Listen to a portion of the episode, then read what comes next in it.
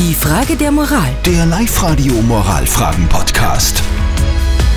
Alkohol macht die Birne hohl, angeblich.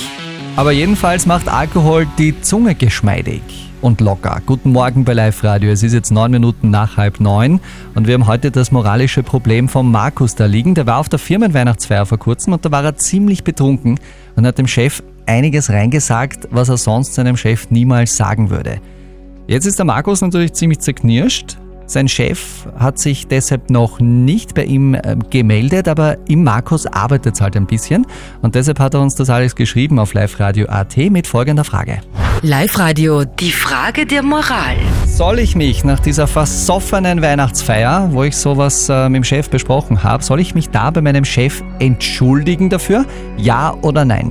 Danke für eure Votings in den letzten Minuten auf WhatsApp. 80% von euch sagen dazu, der Markus soll sich nicht drücken, die Wahrheit muss auf den Tisch. Der Reinhard schreibt, nicht, dass dem Markus das dann irgendwann mal zum Verhängnis wird. Ich würde zum Chef hingehen, mich entschuldigen und gut ist. Die Claudia schreibt, ich würde mich nicht darauf verlassen, dass der Chef eh nichts mehr weiß. Dann geht der Markus ja ständig außerdem mit einem schlechten Gewissen in die Arbeit und das muss ja auch nicht sein. Hm, Ja, kann ich äh, nachvollziehen, diese Meinung. Was sagt denn unser Experte dazu? Lukas Kehlin von der Katholischen Privatuniversität in Linz. Wir haben immer natürlich den da bei der Frage der Moral und auch das Problem von Markus haben wir an ihm weitergeleitet. Und Markus, das ist sein Rat.